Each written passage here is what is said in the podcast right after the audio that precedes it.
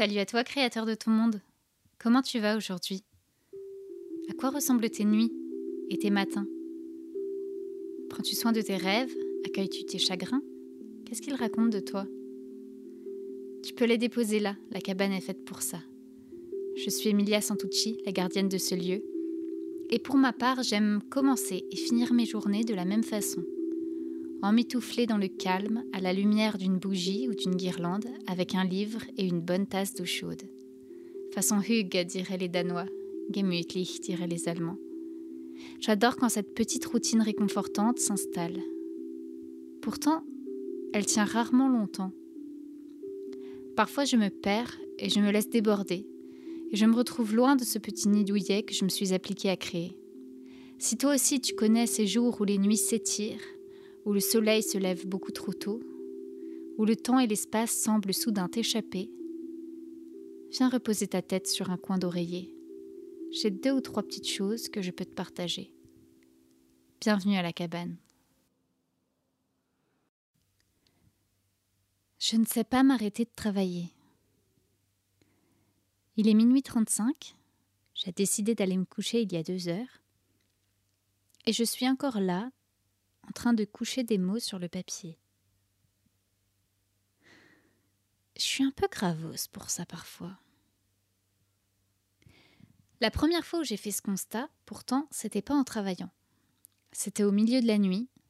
J'étais dans mon lit et je faisais des coloriages. J'étais épuisée, j'avais mal au poignet. Mais tant qu'il restait de la couleur à ajouter, j'étais incapable de fermer mon cahier. Je me suis demandé Qu'est-ce qui me prend? Est-ce que je compense un truc là? Après quoi je cours comme ça? Est-ce que j'essaye de me faire croire que j'avance? Je crois qu'il y a un peu de ça. Mais j'avance vers quoi? Et vers où? Comble de la gravitude, quand j'arrive au bout de mon coloriage, le soulagement et la satisfaction sont tels que je recommence et entame une nouvelle page. Ouais, je suis vraiment gravos. Mais qu'est-ce que je fuis pour avoir ce besoin maladif d'avancer? De quoi j'ai peur si je m'arrête? Qu'est-ce que j'ai peur de louper? Je repense souvent à ces questions quand je pars marcher en forêt.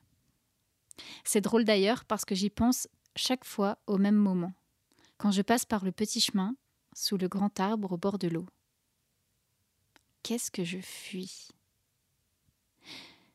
C'est comme si l'arbre me posait la question. Lui qui est immobile, planté là depuis si longtemps et pour longtemps encore. Lui qui est toujours à l'arrêt, mais toujours en mouvement. Il paraît que les chakras d'un arbre sont mobiles et bien plus gros que les nôtres.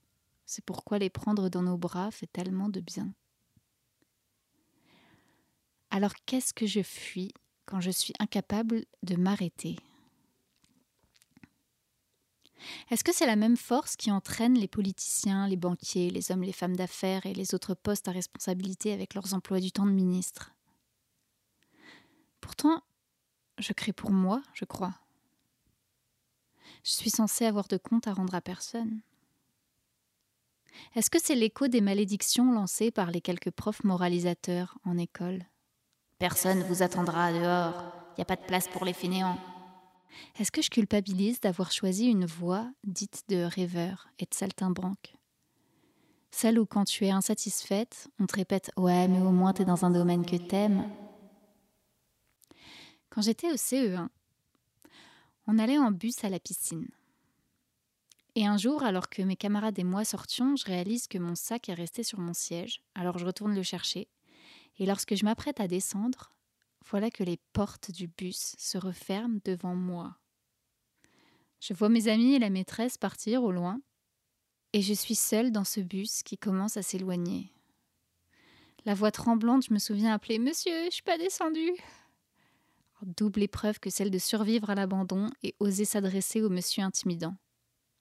Le bus n'a pas eu le temps de faire trois mètres et le chauffeur comme la maîtresse n'ont pas eu un ton spécialement agressif, mais leur agacement ou leur inquiétude peut-être m'ont fait sentir au fond de moi que j'avais très mal fait. Je crois que j'ai peur d'être méprisée. Ou plus exactement d'être celle à la traîne que tout le monde attend et qu'on oublie parce qu'elle rêvasse. Oui, je crois qu'aujourd'hui encore j'ai peur qu'on m'oublie. Et j'ai peur aussi qu'on me reproche de ne pas faire les choses comme on attend que je les fasse, alors qu'à chaque instant je fais de mon mieux pour y arriver. Cette sensation-là en particulier m'est insupportable, quand on me prête des intentions qui ne sont pas les miennes, comme si j'avais fait exprès de me faire oublier dans ce bus. Est-ce que c'est pour ça que je n'arrive pas à m'arrêter? Pour prouver au monde que je suis là, que j'avance, que je suis loin d'être à la traîne? Est-ce que cette illusion d'avancer me prouve que j'existe? Est-ce que je crois au fond de moi que si je m'arrête, je meurs? D'où vient ce réflexe boulimique de créer jusqu'à épuisement? Est-ce que j'ai l'impression d'avoir des comptes à rendre? Ça, oui, souvent. Mais pourquoi? Et à qui? Mystère et boule de gomme. Euh, attends, Emilia, t'es sérieuse là? Tu fais un épisode avec que des questions? Bah ouais. Parce que j'ai pas de réponse en fait. Et j'ai bon espoir qu'à force de les poser, l'univers m'enverra des indices. Ok, pousse. Il faut que je t'avoue un truc. D'habitude, pour écrire un épisode, il me faut deux ou trois jours. Un quand je suis vraiment hyper inspirée. Après, je laisse reposer une dizaine de jours pour prendre du recul, voir si tout est cohérent et si ma pensée n'est pas trop brouillon. Là, ça fait des semaines que je suis sur celui-ci et que j'avance petit à petit, tellement petit que je n'écris qu'une phrase ou deux à la fois, sans avoir la moindre idée de sa potentielle conclusion, et que je vois la date d'enregistrement et de publication approcher dangereusement, et que je me dis Emilia, pourquoi t'as voulu faire un épisode qui s'appelle La fuite en avant alors que tu sais pas quoi mettre dedans? J'ai dit que j'avais confiance que l'univers m'enverrait des indices. Mais j'avais bien raison. Le lendemain, je reçois un appel téléphonique professionnel qui me bouleverse émotionnellement. Parce que justement, on me prête des intentions qui ne sont pas les miennes. S'en sont suivis plusieurs jours de crise d'angoisse. Je n'ai pas attendu la troisième pour contacter ma thérapeute qui m'a heureusement reçue très vite. Ah, l'univers est merveilleusement fait, pourvu qu'on soit ouvert à l'écouter. Cette séance me permet de mettre en lumière et de lier entre eux trois éléments que je n'aurais jamais soupçonné avoir de lien les uns avec les autres. D'abord, une peur profonde d'être perçue comme une mauvaise personne. Ensuite, ma tendance depuis toujours à être bordélique. Et enfin, cette fameuse fuite en avant. Trois éléments a priori distincts, mais qui s'enchevêtrent finalement d'une façon tout à fait logique. Je me sens redevable d'exister. Oui, oui, moi qui dans l'épisode 3 te dis que le simple fait d'exister te rend légitime et que tu n'as rien à prouver. Je viens de prendre conscience que je passe mon temps à tenter de combler une dette infinie, celle d'être en vie. Je me laisse déborder par le matériel, car je me sens infiniment redevable envers l'énergie physique, psychique, mécanique, émotionnelle, intellectuelle et aux matières premières nécessaires à leur conception. J'entasse pour ne pas abandonner. En voulant rendre honneur à ce qui m'entoure et se met à mon service, j'oublie de m'honorer moi. Je me laisse déborder, je me confonds dans mon espace. Il ne m'appartient plus. Et je ne sais plus qui je suis. Alors je fuis. Je me réfugie dans mon travail. Je fuis mon espace, car il reflète ma perdition intérieure. Et par là, je comprends que j'essaye depuis toujours d'éponger une dette infinie, et qu'il est normal que le reproche et les mauvaises intentions qu'on me prête me soient insupportables quand je m'efforce de tout cœur à faire de mon mieux dans cette tâche impossible. Je comprends mieux aussi pourquoi, malgré mes ambitions, j'ai toujours auto-saboté ma réussite. En plus de me conforter dans la croyance que je n'intéresse personne, j'aurais creusé ma dette et je me serais sentie toujours plus redevable.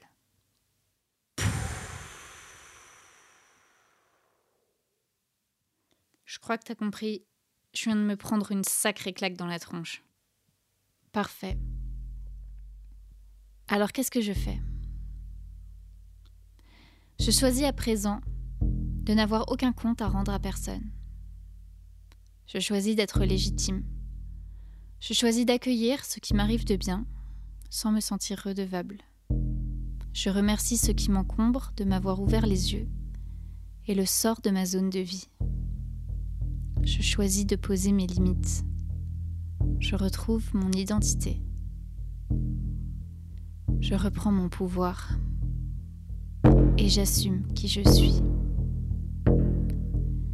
J'accepte de pouvoir encore me tromper de temps en temps et je retrouve la joie de m'honorer en honorant mon espace et mon temps. Et j'arrête la fuite en avant.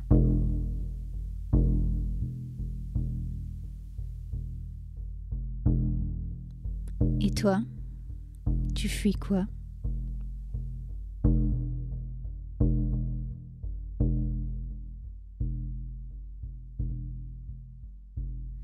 Merci d'avoir écouté cet épisode et d'être à ton tour gardien, gardienne de mon histoire. Remercie l'univers qui t'a mis sur mon chemin et conduit jusque-là, car il n'y a pas de hasard. Les mots qui nous parviennent sont toujours là au bon moment. À ton tour de les faire résonner en partageant cet épisode, en laissant des étoiles, des commentaires positifs et des cœurs sur les plateformes d'écoute. Tu permets au podcast de monter dans le classement et de poursuivre sa route. Cet épisode marque la moitié de la saison 1. Je prends une pause pendant les fêtes de fin d'année, toutefois, reste à l'affût dans les jours qui viennent. Il se pourrait bien qu'une surprise te parvienne. Pour ne pas la manquer, pense bien à t'abonner. D'ici là, prends soin de toi, de ton temps, de ton espace. Tu ne dois rien à personne. Reprends le pouvoir sur ta vie, car elle t'appartient, à toi et à toi seul, du début à la fin. À bientôt à la cabane.